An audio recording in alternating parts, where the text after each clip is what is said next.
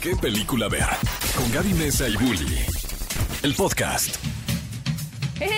Bienvenidos a ¿Qué película ver? Un programa de Cinépolis aquí en XFM 104.9. Espero que estén teniendo un maravilloso 29 de octubre del 2022. Si el día de hoy tienen alguna fiesta de disfraces, pues que les quede muy bonito su, su ovni, que realmente luzcan monstruosos. si Yo vengo disfrazado. Héctor viene disfrazado el día de hoy. No puedes mentirle a la gente que nos está viendo en YouTube, eso sí. ¿eh? Puedes, puedes engañar a la gente de la radio, pero no puedes engañar a quienes Yo, están viendo este como programa en. Alejandro González Iñárritu, Sí. vengo disfrazado de mí mismo en la película. Genial. Ajá. Gran referencia.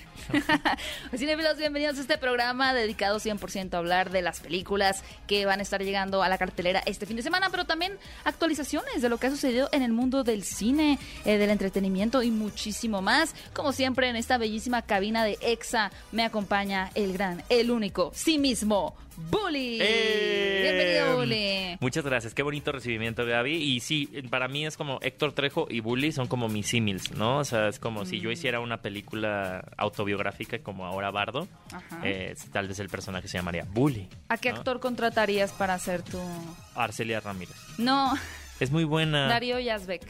Ay, no, no. No quiero decir nada. ¿Y de- en Hollywood? A Tom Cruise.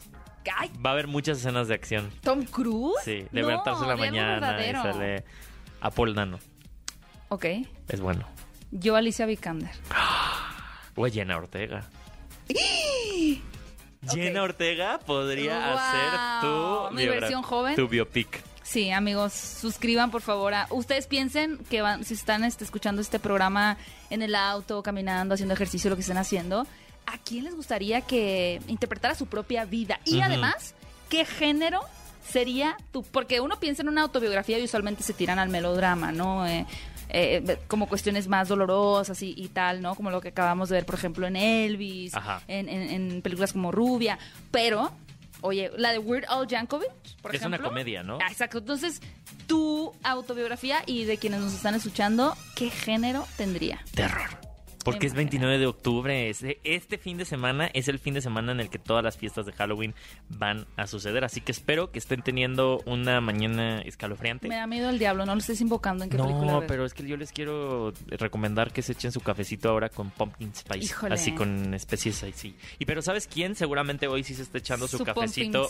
Ajá, su pumpkin spice. Winona Ryder, porque está cumpliendo años. Es Ay, la preciosa. amamos. La amamos, aquí. Winona. Una reina. Y Sí. además, eh, bueno, la última vez que oh, claramente la, la hemos visto como... Creo que fue como su regreso Sí. triunfal, fue ahora con Stranger Things. Y no olvidar el meme cuando estaban en la premiación, que creo que eran los Emmy. Ah, sí, Cuando su cara de confusión. Cuando le hice un chorro de memes que veía como pizza, y hot dogs. Ay, amo los memes. Pero sí, fue, fue el gran regreso de Winona Ryder en la serie Stranger Things. Y creo que fue un regreso además muy triunfal. Muy triunfal. O sea, muy acertado porque de pronto pues tenemos algunas actrices que regresan de un periodo como muy seco en cuanto a, a- a- a estar en diferentes producciones. Como Julia Roberts, ¿no? Que también... Pues Julia Roberts había estado en la de Benny's Back, pero Ok. eso fue como cuatro años. En esa historia no tiene un hijo eh, drogadicto. Pero, ¿quién es Winner? No, Winner Patrol, no. Cameron Díaz Cameron va a Díaz. regresar. Cameron Díaz, sí es Cameron cierto. Díaz va a Sí es regresar. cierto. va a regresar su en una comedia y, por ejemplo, ahí sería interesante ver cómo si va a regresar con un personaje que también la vuelva emblemática como Winona Ryder o va a ser una cosa como más pasajera, ¿no? Necesitamos otra vez a Winona, yo creo que en una película. A mí me encantaría verla en la secuela de Beetlejuice. Ya no va a existir esa secuela. Para mí, yo la produzco. Díganme en dónde deposito. Bueno, nosotros la podemos hacer, pero Tim Burton ya dijo esta semana que no, que él quiere cosas nuevas. Clave interbancaria, 14... te- Deposítame. Oigan, pero justo hablando de Winona Ryder, les tenemos la encuesta del día de hoy. ¿Qué dices? ¿Compartimos los resultados de la encuesta o hacemos la encuesta? Mejor hacemos la encuesta nueva y ahorita les decimos Va, cómo a les, ver, venga la encuesta de la a semana. a la encuesta pasada. Mira, la encuesta de la semana, obviamente, en propósito de los 51 añotes que está cumpliendo Winona Ryder, es cuál de sus películas, pues, les parece su favorita. O sea, tenemos de opciones Beetlejuice, que ya habíamos dicho. A mí me encanta en Beetlejuice. Perfecta. Lo hace muy bien, ¿no? Como que le queda a la No, personalidad. no, no, es, mara- es que nació ella para ese personaje. Luego, El joven manos de tijera, Ay, muy romántico con sus copos de nieve Ay. cayéndole en la carilla. Drácula, Wow, Drácula. también. Y Mujercitas. En Mujercitas, fíjate que creo que nunca he visto esa versión. Y como que no resalta tanto, no resaltó tanto. Mm, ¿quién Ay. es? Pues para una ¿Tú generación cuál crees que vaya a ganar? Híjole, definitivamente va a ganar. Siento que va a ganar el hombre manos de tijera. Sí. Pero tú y yo votemos por Beetlejuice. Vamos a votar por Beetlejuice, así que ustedes pueden ir a las redes de Cinépolis y de EXA a votar en este momento y también en nuestras redes sociales. A mí me encuentran como arroba Héctor Trejo y a ti, Gaby. A mí me encuentran como arroba Gaby Mesa 8. Y Bully, ¿qué te parece si a propósito de estas festividades de Halloween escuchamos una, hablando del hombre manos de tijera, Hablando de Tim que Burton. es dirigida por Tim Burton. Esta película es producida, amigos, no dirigida, no se confundan, producida por Tim Burton que se llama El extraño mundo de Jack. Ah, y vamos a escuchar Esto es Halloween, porque esto es ¿Qué película ver? ¿Qué película ver? Un programa de Cinépolis en XFM.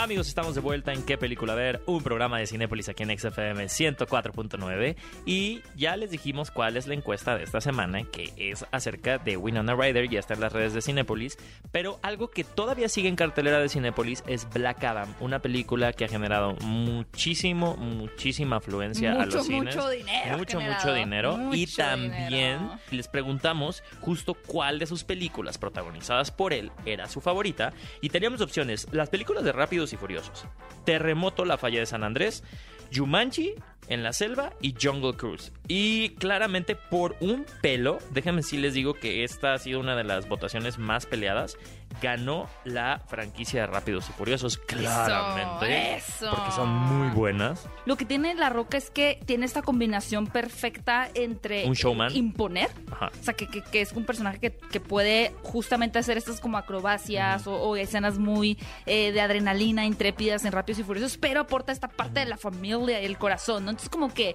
es a la vez admirable para gran parte de la audiencia, pero también es conmovedor y tierno y emotivo que es fácil conectar con él como, como actor y como personaje. Si un día llega la roca y me dice, ¿te compro? O A sea, ti. o sea, ¿te compro a ti? Yo digo, sí. O sea, Es me da, esa, me da esa confianza. Yo sé que la esclavitud es ilegal en varios países, pero, Tú te pero estás autovendiendo. yo con- confiaría. O sea, es como, no claro, sé si confiaría tanto. esta persona algo, algo va a ser bueno conmigo. Podría algo mejor bueno ser tu manager. que yo no he hecho conmigo. No te tiene que ¿sabes? comprar. Que me compre. Yo me opongo. Unos milloncitos. Pero bueno, otras respuestas que nos dieron de las películas favoritas que tienen de Dwayne Johnson fue, por ejemplo, la que nos mandó Leonardo Hurtado. Un saludo, Leo, que dice Entrenando papá.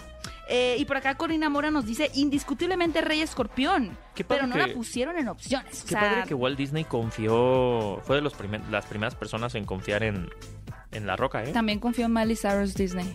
Gracias. Gracias. Gracias. También confío en Lindsay Lohan. Gracias. Disney ah, es una Gracias, máquina Disney. generadora de, de- de artistas. Ah, ¿sabes? Hablando de eso, perdón que me salga de tema. Yo muero por esta remake de la película, la de Azealia... No, no Azealia Banks, no. La de mm, La Muñeca Real, que era de Ah, Disney. Una muñeca tamaño natural de Tyra Banks. De Tyra Banks. Brilla más, brilla más.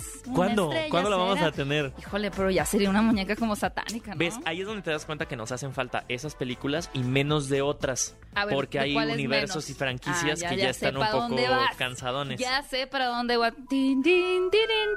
Ya, bueno, existe, y ahora sí ya pasando a las noticias de la semana, Ajá. el rumor de que se canceló el universo mágico de Harry Potter. O sea, se cancelaron las películas de animales fantásticos Ah, bueno, es y dónde encontrarlos. Porque sinceramente yo sí estoy dispuesta, soy materia dispuesta para seguir explorando y explotando el universo mágico de Harry Potter, el Wizarding World. Es que yo siento que había tantas historias. pero no las de animales fantásticos. No. Creo que, seamos muy sinceros, la idea era interesante, el elenco era magnífico, creo que Eddie Redmayne es un gran actor.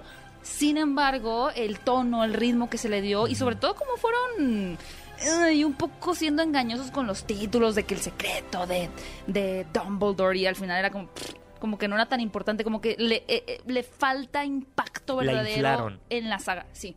Y se nota la mano americana más que la mano británica. Ese, eso es lo que siempre me ha pasado en esas películas, que ya no las siento británicas. Es como, Mm. claro, o sea, a mí lo que me encantaba de Harry Potter era, se, ve- se veían diferentes, se sentían diferentes, se sentía una mano, se sentía un poco el, el- el arte de- del, del cine británico, ¿no? Y cuando pasan a ser más americanizadas, cuando pasan a ser una franquicia que está intentando, pues en este caso, vender boletos, o sea, sí, claro que Harry Potter estaba intencionado, pero era como Harry Potter desde antes de las películas era más grande que, sin, que, las películas, me explico. Qué interesante, nunca lo había pensado así, pero claro, cuando se rolla en la maquinaria hollywoodense, de pronto pierde como que este carácter mucho más, sí, como la esencia cultural que, ten- que tenía como de esta legado británico, ¿no? Porque si notas incluso las últimas declaraciones, y para ahí ya íbamos con la noticia, las últimas declaraciones de J.K. Rowling contra la comunidad trans, eh, un poco todo este tema del feminismo radical que trae y que ha metido en mucha controversia a toda la saga de Harry Potter,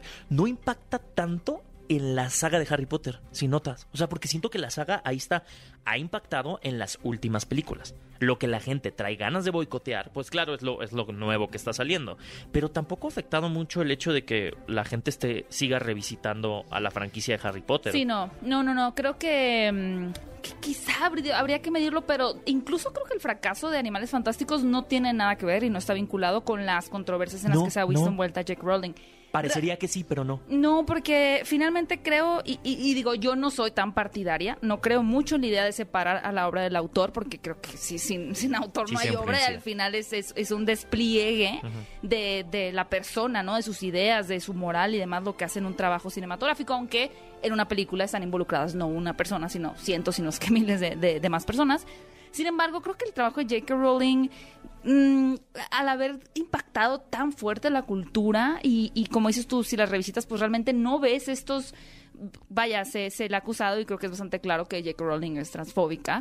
Pero esto no se ve en sus películas. No. Quizá donde más se ve esta cosa como no transfóbica, sino como homofóbica, podía ser en cómo trataron el tema de, de Grindelwald O los y estereotipos Dumbledore, y un poco. Pero realmente no tanto. Entonces, de cierta forma, y a pesar de cómo se ha mm, em, desvirtuado la imagen de la autora, creo que la saga se mantiene intacta. Sí, Sí. hay personas, y digo, conozco personas que dicen, yo ya no quiero consumir absolutamente nada de Harry. Potter, pero si bien existen esos casos, en realidad en, en una, en una vista como mucho más amplia, las personas están en, en paz, o sea, están en paz con el mundo mágico. Están tan en paz que, que creo que el, el hecho de haber hecho el aniversario número 20, este especial que estuvo en, en una plataforma, eh, no Pero es que ese, ese aniversario también... me, que me dejó, o sea, Pero es que lo hicieron de que cinco años después, o sea, tuvieron que haber esperado unos 20 años más, más, Pero era o sea, 20, de hoy. ¿no? No, sí, me re- sí, pero todavía se sienten muy jóvenes, o sea, tú, tú lo ves Claro, platicando a. Daniel Radcliffe, eh, ves platicando a Emma Watson y, y- a Rupert Green, por ejemplo, ¿no? Y no dices, ay, hace tanto. No, o sea, no hace, sí hace mucho, pero no hace tanto, o sea, no- y sobre todo ahora con la tecnología que tenemos, como dice, las películas las podemos revisitar. quedó a deber, o sea, como que faltaba tiempo. Fal- era, era, era, yo siento que 20 años era tiempo para revisitarlo, pero no desde una perspectiva de decir, ve cuánto han crecido. Era más bien como decir, vamos a sacar todo este material que a lo mejor tenemos de la creación de estas películas un poco que más no detrás de escenas, sí, como material inédito, un recorrido con, con las voces de, de los participantes y demás, pero verlo como yo recuerdo en mis años antiguos, eso es para cuando tengamos, porque digo, somos tú y yo generación Cuando Harry pasen Potter, 50 años de Harry Potter. o cuando nosotros igual que el elenco tengamos unos 50, 60 años. Mira, ni Doctor Who se ha atrevido a tanto. No se ha atrevido. ¿Qué película ver? Un programa de Cinépolis en XFM. Y amigos, estamos de vuelta en ¿Qué película ver? Un programa de Cinépolis aquí en XFM 104.9 y como ustedes saben, este 29 de octubre estamos pasándola rico por, por las festividades de Halloween y el Yo no próximo celebro el Día de Halloween, eh, Muertos. que se sepa. ¿Por qué? Es del diablo, ya te he dicho. Pero te voy a invitar a un Halloween ahorita saliendo ¿Tú de sabes aquí. que, que yo tengo un trauma con el pan de muerto? Me cuesta mucho trabajo comérmelo. Uno Ah, se trauma de niño. Es que te falta probar un buen pan de Te muerto. perdono, mamá. Son esas En público. aversiones, esas aversiones que existen en todos lados y alguien que tiene una gran aversión ¿Quién James es? Cameron A las películas de superhéroes. Otro más. Otro más, ¿no? Se une a la isla, a la isla. Se va, que se vaya a la ser isla. una gran isla, una isla anti-Marvel. Ajá, constituida El por presidente Martin Scorsese. Martin Scorsese, El presidente, Iñárritu. Iñárritu, James Cameron. Sí, hay, Bueno, va- hay varios. Hay varios porque Chloe- no, precisamente James Cameron acusó de que los personajes son eh, de los cómics son superficiales e infantiles. Y yo solo tengo algo que decir a eso. Duh. Pero o sea, hay que entender el target inicial de, de- de los cómics. O sea, a ver, estamos hablando de que es una industria que comenzó en publicaciones, en revistas y eran entretenimiento. O sea, siempre ha sido entretenimiento. Pero por ejemplo, James Cameron. Pero por O sea, ejemplo. Ya llega, obviamente llegó, eh, no sé, Robert Kirkman, ya llega gente como piezas como Watchmen, en donde se está haciendo una misma crítica. O sea, a ver, no creo que debas de ser tan simplista para decir todos los Pero. ¿sabes qué creo? Porque, todo por ejemplo, sí, una de sus palabras que dice que me parece interesante James Cameron, director de Avatar, es, dice, las cosas que, no, que nos dan verdadero poder, amor y propósito, ellos nunca la experimentan. Por ejemplo, creo que en la próxima película que viene, Black Panther Wakanda Forever, creo que sí están estos detonantes que son más fuertes, ¿no? Que tienen que ver con el duelo, con la pérdida, que tiene razón. Muchas películas de superhéroes pues exploran más este tema de, del heroísmo, de confrontar las adver- adversidades, de dejar de pronto las cosas que quieres en- por un bien mayor. Sin embargo, si te fijas, James Cameron y todos estos directores que han criticado mucho Marvel y DC, no critican, por ejemplo, películas ultra exitosas y ultra comerciales como las de Disney, lo que tiene que ver con su franquicia Disney, que no es superhéroes. Ajá. ¿Por qué? Porque creo que para ellos Disney, finalmente, vamos a decir, con una película como... ¿Cuál fue la última película que salió de Disney en el cine? Ah, Bueno, vamos a decir Raya y el último dragón. Raya y el último dragón. En Animación. el cine, sí. Toy Story. Ajá. Toy Story 4. Toy Story 1. Toy Story. La película entiende su naturaleza y está apelando a un cierto público, también puede ser familiar, etcétera, puede contener temas más maduros.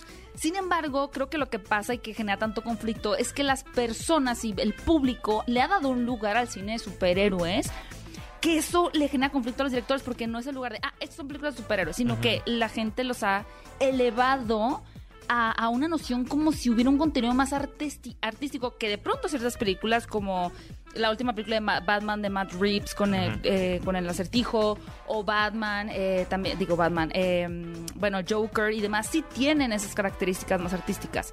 Pero, Joker. Metería Joker. Sí, de Batman Joker. no. De, de Batman un poco también. Arts. bueno, sí, Joker. Se me hace más superficioso, Dejémoslo en Joker. Sí, Joker. Vamos a dejar en Joker. Pero eh, creo que lo que genera conflicto a los directores es eso, que el público los haya llevado como a un territorio glorioso, Vanaglorioso. ¿no? Así como Ajá. las películas superhéroes, porque los personajes es como, a ver, no. O sea, para ellos es como que no. Son personajes infantiles, bidimensionales, que siempre son lo mismo. Bien y pero- mal y ya. choca que la gente los tenga en otro pedestal.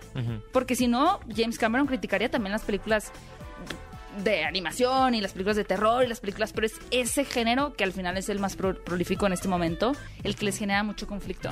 Pero cuando ya te das cuenta que, o sea, si lo, si lo ves un poquito echándote para atrás. Y te das cuenta que por lo que se están peleando es por una ventana de distribución. O sea, no se están, no se están peleando por el contenido en sí. O sea, lo que les molesta es que sale una nueva película de superhéroes que llena las pantallas y entonces no hay huecos para que se estrenen otro tipo de cine y que obviamente también. cambia los estudios. Entonces, Son muchas cosas.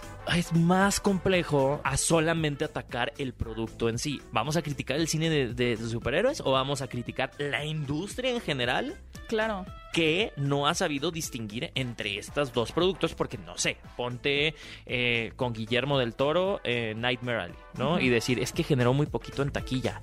Fue un fracaso. Es como... sí, no, pues no, Pues no. no. Claro, claro, claro. Creo que ahí es donde ahí es donde está la verdadera conversación en los estudios que no están aprendiendo a separar productos. Pero es como la noticia de la semana pasada, y si no la escuchaban, pueden escuchar nuestro podcast de qué película ver. Nos encuentran en todas las plataformas de podcast. Donde ya no recuerdo qué director dijo, pero que era triste que al final ahora el foco de atención esté tanto en la taquilla. ah, claro. Y que a partir de eso, como dices, ¿no? O sea, Nightmare Alley fue un fracaso. Y de pronto, como que en el inconsciente la gente asocia el fracaso taquillero con la calidad de la película Ah, y no debería ser así. Lightyear, ¿no? O sea, de. Fue un fracaso. Tampoco era un fracaso. d- No, tampoco no, no es un fracaso. O sea, es una visión, es una película, tan tan, pero reducirlo, ser Aparte, tan el tiempo de vida ahora es mucho más longevo considerando las salidas en plataformas. Que de pronto ciertas películas las personas no las ven tanto en cine porque no tuvieron la oportunidad y las pueden ver en Cinepolis Click. Esa. Y ahí extienden su tiempo de vida. completamente. ¿Qué película ver? Un programa de Cinépolis en XFM. Amigos, estamos de vuelta en ¿Qué película ver? Un programa de Cinépolis aquí en XFM 104.9. Al micrófono se encuentra Gaby Mesa y Bully. ¿Cómo estás. Gaby? Excelente. Aquí otra vez sacándole la vuelta a los temas del diablo, pero me persiguen así como la protagonista de esta película. Y algo que nos ha perseguido todo este mes es la cartelera embrujada de Cinépolis, porque ¿qué creen? Continúa en este último fin de semana de miedo, de Mala hierba espanto. nunca muere, amigos. Ha llegado el momento de decirles todo lo que llega a las salas de Cinépolis en muchísimos formatos que están increíbles. Y la primera que llega es la película La Luz del Diablo. Siento que yo sería la protagonista en, este caso, porque amigos, si ustedes están interesados siempre en estas temáticas de exorcismos, de cómo se involucra la iglesia cuando se, se dan estas situaciones espirituales, ¿A ti te gusta el terror religioso? No, es, es- no. Es justo el que no te gusta. es justo el que no me gusta, pero resulta que... Está bien interesante esta, la Está neta. bien interesante, fíjense, se llama La Luz del Diablo y en esta película, digamos que los exorcismos no son usualmente practicados por mujeres, ¿no? Usualmente son los padres los que acuden y demás, Pero ¿por qué no habíamos cuestionado eso jamás? porque hay muchas cosas de la religión que no hemos cuestionado, pero aquí se lo cuestionaron. ¡Qué padre! Entonces hay una mujer, Tuvieron que pasar 2022 años para que nos lo cuestionáramos. Nada, es cierto. bueno, tuvimos Benedetta, también una muy buena historia que pueden encontrar en Cinepolis Click, pero en este caso la hermana Anne eh, de pronto recibe como esta oportunidad de poder realizar un exorcismo. Porque Sin está embargo, estudiando, ¿no? Hay una escuela es- para exorcistas Claro, en uno esta, tiene que en ir esta con sus película. herramientas y sus armas bien preparado. Cuando llega al lugar, resulta que es una niña la que está poseída. Y aquí lo que está espantoso, además de la naturaleza del exorcismo como tal, es que ella poco a poco empieza a descubrir que tal vez había una intención ahí macabra, Macabra. satánica de por qué ella está ahí. O sea, no es una coincidencia, no es como que, ay, mira, le tocó a la hermana Anne ir a Ajá. exorcizar a la niña. No, no, no, no, no. Este espíritu que al parecer es una réplica además de un espíritu que ella ya había conocido años atrás en su infancia. Qué miedo. Es el mismo que está en la niña y parece ser que ese mismo espíritu confabuló para Qué que miedo. ella estuviera ahí en ese momento. Así que Ay, no, no, no. no. si les gustan a verla. historias, La Luz del Diablo, que forma parte de la cartelera Embrujada, es una opción para ver en el cine este fin de semana. Y ahora sí, una que tú, si quieres ver. eh, Ah. Con más ganas. Es Lilo, Lilo, Cocodrilo. Lilo, Lilo, Cocodrilo. Lilo, Lilo, Cocodrilo. Esta película Mendes. en donde Sean Méndez hace la voz de Lilo. Bueno, la voz cantada, según yo, pero también hace la voz normal de Lilo, Sí. Lilo Cocodrilo. Sí. Eh, esta película es una película para toda la familia. Está basada en los libros escritos por Bernard Weaver y trata sobre esta. Es musical, cabe mencionar. De pero... los productores también de The Greatest Showman. ¡Ay, qué bonito! Justamente esta película habla de esta familia que se muda a Nueva York y el hijo eh, de esta familia llamado Josh, pues está luchando por adaptarse en esta gran ciudad. En ¿no? la jungla Con de sus amiguitos y todo, pero eventualmente va a encontrar en su bañera a Lilo. Casual.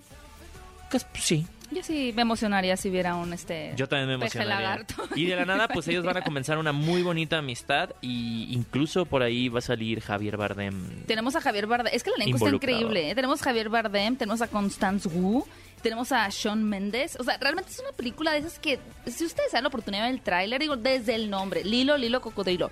Es una película para toda la familia, es una película de aventura, pero también de, de entablar está- amistad. ¿No está basado en este videojuego que estaba en los iPhones del, del cocodrilo? ¿No te acuerdas? No. Un cocodrilo que se metía a bañar y tenías que conectar las tuberías. Así me suena. No, pero pu- pudiese.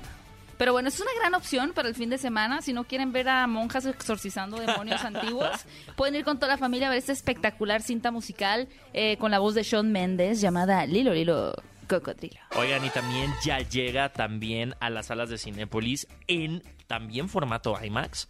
Wow. Bardo, Que es la mejor falsa verla, crónica ¿eh? de unas cuantas verdades. Es esta, eh, dirías como ficción biográfica que nos está presentando Alejandro González Iñárritu. Trae a México una su propia visión de su carrera representada en una especie de sueño surrealista. Es un poco... Eso ¿La es. describí? De hecho, creo que es muy difícil describir la película, lo que hacer en las mejores palabras. Como saben, esta película eh, viene así como con bastante controversia y por eso creo que vale mucho la pena que vayan Se ustedes estrenó en a- Morelia, ¿no? Tú la viste en Morelia. Se estrenó en Morelia, pero antes la controversia se desató en el Festival de Cine de Venecia, que es donde Mm. tuvo su estreno esta película, porque eh, los críticos extranjeros la calificaban un poquito como pretenciosa, como muy egocéntrica. Ah, Pero es que no entienden a los mexas. esa fue la respuesta de Iñárritu. Les dijo, a ver, cuando yo vaya con mis compatriotas a presentarla, voy a tomar más en consideración sus opiniones, porque finalmente pienso que mi película sí requiere un cierto contexto, una sensibilidad histórica, eh, un conocimiento un poco de la idiosincrasia mexicana. Vamos a hablar como más sustancia de esta película en un podcast que ustedes van a poder escuchar el próximo miércoles. Búsquenos como qué película ver para entrar de lleno en, en- en cuáles son algunos de los aciertos y algunas de las cosas como no tan favorables de la película de Bardo, pero creo que una de las cosas más favorables y, y de verdad los invito a que lo vean porque como dice Héctor, esta es un poco una autoficción de González Iñárritu que, que digo, ha dirigido películas que lo han llevado hasta ganar el Oscar como Revenant, como. Birdman, eh, Beautiful, etcétera, ¿no? Pero em, Es la primera vez que se presenta él de esta forma, ¿no? es, es como su gran regreso a... Bueno, vino en Revenant, me parece que fue, fue bastante un caos en México cuando vino con Leonardo DiCaprio. Pero el, el sonido, el sonido de esta película es muy impresionante. De hecho, yo tuve la oportunidad de verla en Morelia y de pronto había personas que volteaban a su izquierda de que, que- quién está ahí, ¿no? ¿Qué está sonando? Pero el sonido de la película, porque tiene una construcción como, como dices tú, para llevar al espectador a, este- a esta sensación como muy onírica, como que estás en un sueño. Y si a ustedes les da un poco de curiosidad conocer cómo se ve a sí mismo como una especie de autorretrato eh, el director Alejandro González Iñárritu, cuáles son algunos de sus conflictos que ha tenido con los programas de televisión, con su pasado en la radio, con su familia, con sus hijos, etcétera. Eh, todo esto aderezado pues con, con una bellísima producción, fotografía espectacular. No dejen de ver esa película en el cine. De verdad es que no se puede comparar la experiencia a verla en la pantalla grande y es un es una oportunidad eh, histórica como poder tenerla en, las salas de Cinépolis. Así que no dejen de ver esta película Bardo, falsa crónica de unas cuantas verdades, dirigida por Alejandro González Iñárritu y protagonizada por Daniel Jiménez Cacho. También llega Amenaza Explosiva, esta película que al parecer hay una misteriosa llamada telefónica que va a poner a una familia en aprietos, pero trae como estos tintes también de misterio. Estas películas me ponen muy nerviosa. No. De hecho, esta, esta película de, es, es- es coreana, pero está adaptando a una película española.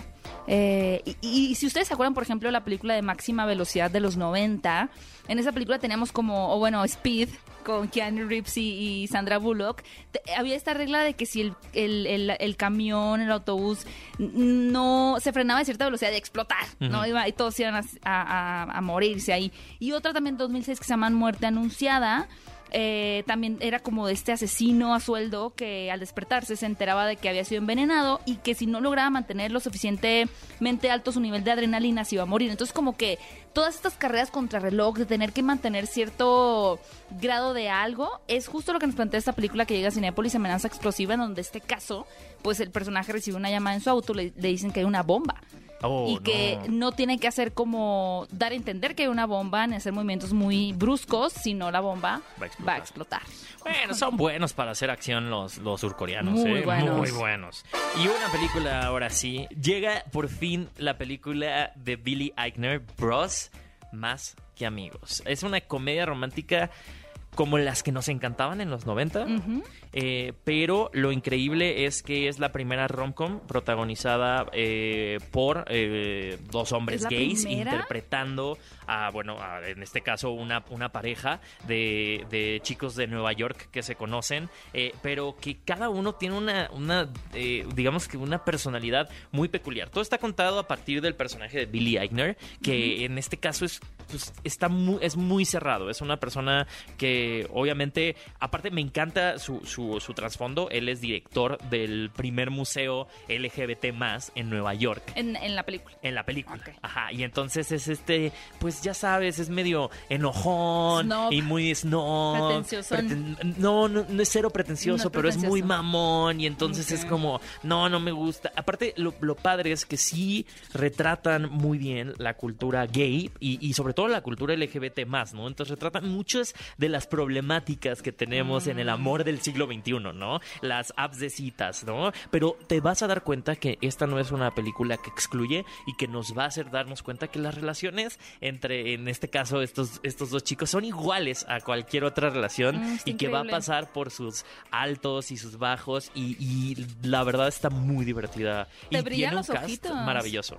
Te brillan los ojitos. Es que es una película muy necesaria. la tengo que ver. Es como eh, esta feliz novedad Ajá, es como feliz novedad. que era de dos chicas y ahora son guay. Bueno, ya Dos tenemos. chicos. Bueno, esta no es la primera romcom, pero me interesa. Bros, Sí. más que amigos. Anotada para ver en, en Cinépolis este fin de semana. Y está bien padre el cast, está maravilloso. Les va a fascinar. Vayan a ver Bros más que amigos a las salas de Cinépolis. Y solamente para recordarles, si ustedes tienen eh, y siguen con ganas de espanto, pues todavía siguen cartelera Mal de Ojo. Sigue mal de ojos. ¿A Sigue? Adam. Y ya tenemos.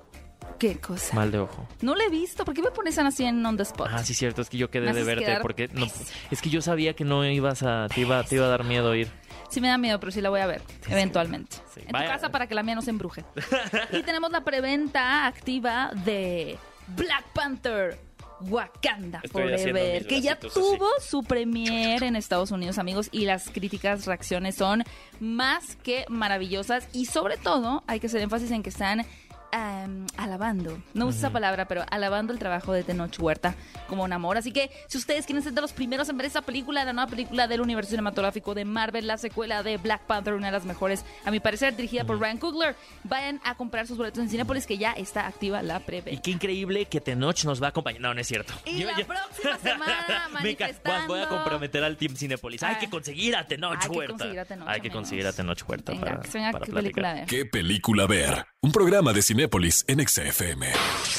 Los protagonistas, sus creadores, de la pantalla grande a tu radio. La entrevista en ¿Qué película ver? de Cinépolis en XFM.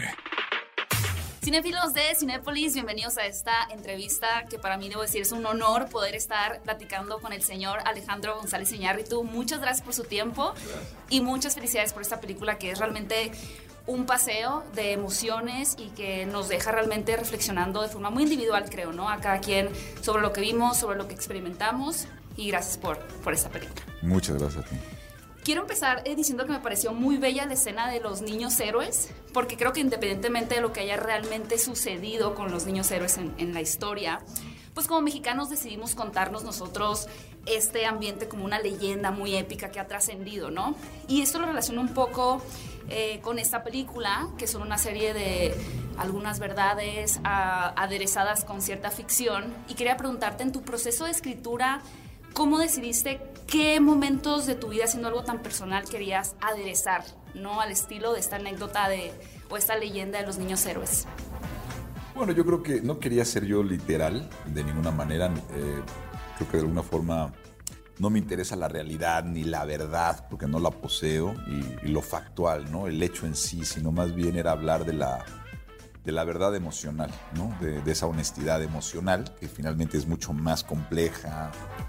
eh, tiene una tiene tiene una como esencia dual no o sea no tiene no es binaria no es ni buena ni mala ni verdadera ni es, es algo que tiene una materia que se percibe de una forma subjetiva solamente con la convicción emocional y más que aderezar te podría decir que es utilizar el recurso de la ficción para quizá poder arañar la realidad no de esa es- es- es honestidad más que verdad.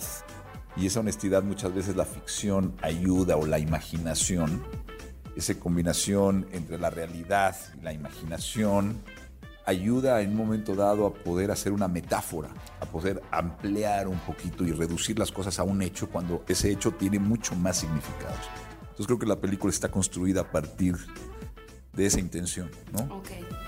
Y algo que me llama la atención es teniendo esta estructura tan onírica, es muy normal que cuando soñamos a veces tenemos sueños como muy, muy lúcidos, ¿no? Y, y nos despertamos y nos acordamos del sueño, pero a los cinco minutos se nos olvida por completo y queremos explicar y no podemos explicar. Sin embargo, el sentimiento permanece de ese sueño, ¿no? Puede ser una pesadilla, puede ser algo muy bonito y aunque no podamos verbalizarlo, está presente. Eh, entonces quería preguntarte, con el paso de los años, quizás 5, 10, 30 años, ¿cuál crees o puedes de pronto predecir que es el sentimiento que quizá ya no recuerdes perfectamente todo, todo esto que estás viviendo con Bardo, pero cuál crees que va a ser el sentimiento que se va a quedar contigo? Yo creo que es una película, me parece, que por su misma naturaleza, como dices, como se desaparecen, digamos, las imágenes o... Pero se queda, se queda esa sensación, esa atmósfera.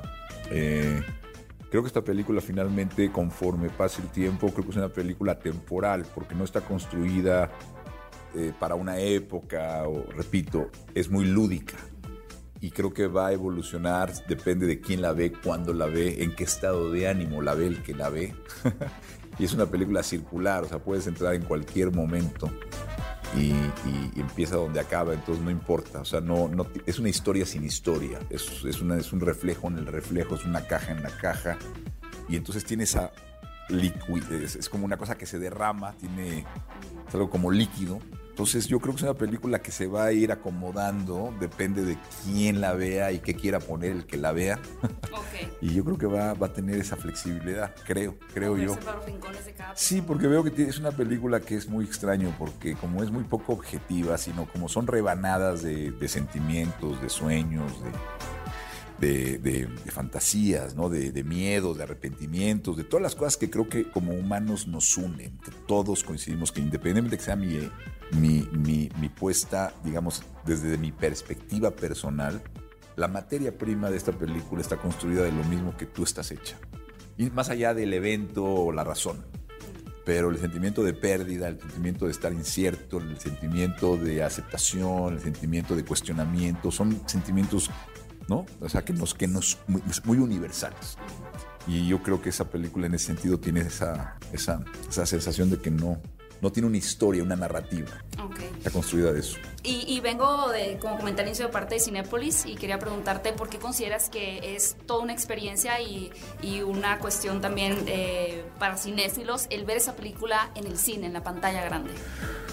Bueno, pues yo creo que esta película la filmé con Darius Conji, el equipo de Eugenio Caballero y Ana y todo el equipo de, gente y digo, todos los actores, a todos trabajamos siempre y la diseñé, la concebí como una experiencia cinematográfica para las salas de cine. Eh, es una experiencia inmersiva, está filmada en un formato enorme con un diseño de audio que nos llevó un año para poder meter a la gente en, esta, en este paseo de la conciencia es una experiencia sensorial, cinematográfica total. Entonces, sí creo que la experiencia estaba diseñada. Afortunadamente, Netflix ha aceptado llevarla en los cines en la Ciudad de México a más de 600. Toda la República va a tener acceso. Vamos a estar siete semanas, cosa que nunca había pasado. Eh, se va a ver también funciones en IMAX, en gran formato. Yo creo que la película va a envolver a la gente si la, la gente se atreve a ir al cine y experimente. es- Ahora sí que vive esta película en los cines, se van a dar cuenta de por qué está hecha, por qué el cine existe.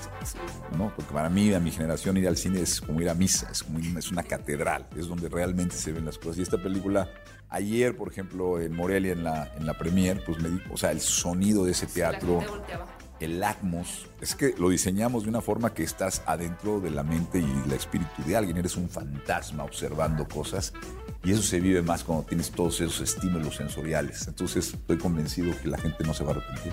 De acuerdo, sí, sí, sí, lo noté mucho porque de pronto la gente le llamaba la atención, pensaban que había algo sucediendo atrás de ellos, pero era el sonido de la película y eso creo que es, es muy, muy bonito. Y como última pregunta, recientemente eh, estábamos hablando un amigo y yo como de, de los comentarios, las críticas en internet, etcétera. Y él me decía que otro amigo suyo, no me voy a robar su crédito de la frase, pero que le dijo, no hay nada peor que alguien me pueda decir que lo que yo me he dicho a mí mismo. Y eso me pareció espectacular, ¿no? Somos nuestros críticos más fuertes. Quería preguntarte, para ti como realizador, ¿cómo has sentido tu evolución en cuanto a la recepción de la crítica? Porque al final tu oficio pues permite un montón de crítica, ¿no? Pero ¿cómo sientes que ha sido ese camino para ti desde que comenzaste al día de hoy? Eh, afortunadamente también la experiencia te da cierta perspectiva, ¿no? Yo creo que he aprendido que una película es lo que es y no lo que una persona dice que es. Solamente un director sabe las motivaciones y lo que es su película. Y esa película o ese libro esa música es la opinión de la gente que es muy válida o, la crítica, ¿no? Si vamos a hablar de alguien que realmente se da el tiempo para analizarla y, profundizarla y desestructurarla y, dar razones por qué funciona, por qué no funciona. Todo eso, la racionalización de una obra no, eh, no la, es, la obra es intacta hacia eso. El, el sentimiento de alguien hacia la obra, la racionalización. ¿Por qué digo esto? Porque las cosas con el tiempo, que es el único realmente, el único juez, eh, cuando lo, lo, más importante es lo que dejas en el camino. Y dejar una película en el camino que sabes que estará en el tiempo, el tiempo va transformando.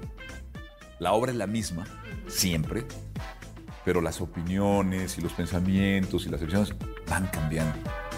Y películas que en un momento dado tuve, digamos, una crítica positiva, se puede transformar eso más tarde en una desacreditación o una no despreciación. O cosas que en un momento dado fueron censuradas o despreciadas, con el tiempo de pronto ahora se aprecian de una forma distinta. ¿Por qué? Porque la obra está viva. Y tiene que ver mucho con en qué momento se, se manifiesta mejor y coincide la obra con un momento histórico, emocional de la gente. Y entonces he aprendido que lo, más importante es estar muy seguro de que la película que hiciste es fiel a lo que querías. Y eso solidifica la sensación de satisfacción y eh, estabilidad y solidez sobre eso. Todo lo demás es viento, huracán, tormentas, pero si el árbol está bien plantado, eh, no, afecta al árbol. ¿Me entiendes? Que esté el árbol mojado, que esté el árbol nublado, que esté con luz. Todo eso es impermanente. Entonces he aprendido a verlo de esa forma. No, No importa que llueva ahorita. O sea, cambiarán las cosas. Lo importante es que el árbol yo esté contento con él y en este caso estoy muy contento. Es el caso. Exacto. Muchas gracias, Alejandro. ¿Qué película ver? Un programa de Cinépolis en XFM. Amigos, estamos de vuelta. ¿En qué película ver? Un programa Deja de el pan de muerto, te estás ahogando. ¿Cuántos llevas ya hoy nada más? Traigo y dos. aquí otros ya te vi dos. Llevas tres. Aquí no, a la cámara no le podemos engañar, no le podemos mentir. Pero es que yo tengo que aprovechar porque en cuanto empiece noviembre ya me van a poner ahí la rosca de Reyes. Híjole, es así, mira. Eso sí me dejaban comer de chiquita. A mí, a mí no me gusta. O sea, me gusta, pero... Y me gusta la parte de la fruta, ¿eh? La azucarada, ¿no? Para eso va uno se compra paquetes ahí en... Es que de la rosca hay varias versiones. Como también hay varias no, no me versiones. gustan las versiones. Hay varias versiones de películas que nos gustan mucho. Y en este caso voy a hablar de una Una que... de las mejores versiones. Sí, Shuki. El Shuki, el muñeco diabólico. El No, vamos a hablar de esta versión del 2019 porque creo que no tiene mucho reconocimiento y es la primera vez que sí agradezco que le hayan quitado una obra al autor de sus manos. En este caso, no es, no, en esta versión no está involucrada Don Don Mancini, que es el creador del Don personaje. Mancini suena como una pizza, ¿no? De que él va a querer margarita, pepperoni o Don Mancini. Aparte, Don Mancini sí es como, ajá, como dame una de Don Mancini y piña. ¿No? o como un trago. Un Don Dame un Mancini. Mancini. Y fíjate, él es muy excéntrico. Si él fuera un trago, sería como. Yo siento a veces es muy azucarado y como que se burla de sí mismo, ¿no? O sea, como que todas las películas de Chucky tienen. Y eso sí creo que es algo muy importante. Esta versión de Chucky del 2019, que la pueden ver en Cinepolis Click y es la recomendación de esta semana, por eso mismo, es creo que la primera vez que una película de Chucky se toma en serio. Claro, digo, parte de la naturaleza y de- del encanto de Chucky es que cuando uno lo vuelve a ver ya que, que no le genera un trauma de niño, es lo ridículo y lo absurda que era. Sin embargo, es interesante que, como dices tú, se tome en serio y plantee un mundo en donde, vaya, no sé si ustedes creen en los demonios que poseen muñecos, pues puede ser real, pero donde realmente uno dice, esto podría... Esto sí podría medio- pasar. Es como más como una alteración tecnológica que vuelve un muñeco por fallas técnicas malo. Porque supone que eh, en venganza, porque claramente sabemos que muchas de las tecnologías que utilizamos ahorita se, se crea en países con gente explotada eh, y en, en este esta persona en donde hacen a los muñecos se enoja porque lo están explotando y decirle decide anularle el protocolo de no lastimar a otros, ¿no? Entonces este muñeco va a Me se me hace aprender que me anularon ese protocolo cuando nací. Overrun, punto exe, no está funcionando. No, pero, pero, pero sí, o sea, si notan las primeras películas, todas las películas de Chucky siempre han sido una parodia de otra película. Claro. O sea, tipo El Exorcista, o sea, No, siempre ya hacen- cuando tiene al hijo, esa ya es una Ajá, comedia. Es, es, es, eh, la profecía, ¿no? O esta, Mm. o el bebé Rosemary. O sea, siempre ha sido como, como burlarse de las mismas películas de terror. Mm. Pero esta me encanta porque sí se toma en serio. Y sobre todo, a mí me encanta en esta película ver a Audrey Plaza. Uf. Sí, la película, la verdad, si no hubiera un Chucky el 2019, generó opiniones divididas, no nos vamos a mentir. A mí particularmente me gustó muchísimo porque creo que sí es- es- está muy bien justificada. Creo que los momentos donde aparece Chucky eh, sí son espeluznantes. Y también la relación que hay entre los niños y la pandilla que se forma es, es, es buena también, ¿no? O sea, creo que sí, digo, no deberían ver los niños estas películas, pero así como nosotros vimos Chucky de, Chucky de niños o eh, la pesadilla en, en, en, Elm Street y demás, y que veamos a los niños como tratando de, de derribar al mal, incluso en Mm. Gremlins, creo que también está eso presente en Y esta este sí era un reboot. Esto sí estaba Sí. intencionado a que le fuera bien y que y hubiera secuelas que fueran igual reboots, o sea, remakes de las películas originales, que era la 1, la 2 y la 3. Ah. Lastimosamente, pues creo que no vamos a tener una segunda entrega. Es una joya entonces que se detiene a sí misma. Ajá, a mí me encanta esta película, nosotros se la recomendamos para este fin de semana si quieren estar en casita y temerle a su licuadora. Es satánica la licuadora también. A mí siempre me ha dado Hoy miedo las ¿qué cosas que tienen navajas. Así como decir, se puede prender en Yo cualquier sí me momento. llevé una vez un, un- casi un dedo en una Ay, no. máquina por andar puliendo una madera. Ay, no. ¿Qué me tiene? Ay, no. ¿Para que estudie eso? Pero bueno, cinéfilos, se ha acabado el tiempo. Van a ver Chucky del 2019, donde la inteligencia artificial juega, como siempre, en su contra. Cuidado y recuerden que pueden escuchar nuestro podcast, nuestro programa en formato de podcast. Al terminar este programa de película ver, pueden buscarlo. Mi queridísimo Bully, ¿cómo pueden encontrarte en tus redes sociales? Como arroba Héctor Trejo. Ahí me pueden encontrar como arroba Gaby Mesa 8. Eh, cuídense mucho, pórtense bien, disfruten sus celebraciones de Halloween. Si es que las tienen este fin de semana, recuerden que hay un montón de opciones en la cartelera para celebrar la cartelera embrujada. Los boletos de Black Panther Wakanda Fore- Forever ya están en preventa. Y bueno, pásenla muy bonito. Les deseamos lo mejor desde aquí en qué película ven la cabina de EXA. Nos escuchamos próximo sábado, 10 de la mañana. Vayan a ver la cartelera de Cinépolis. Ve a Cinépolis y utiliza el hashtag qué película ver. Escúchanos en vivo todos los sábados a las 10 de la mañana en Exa FM 104.9.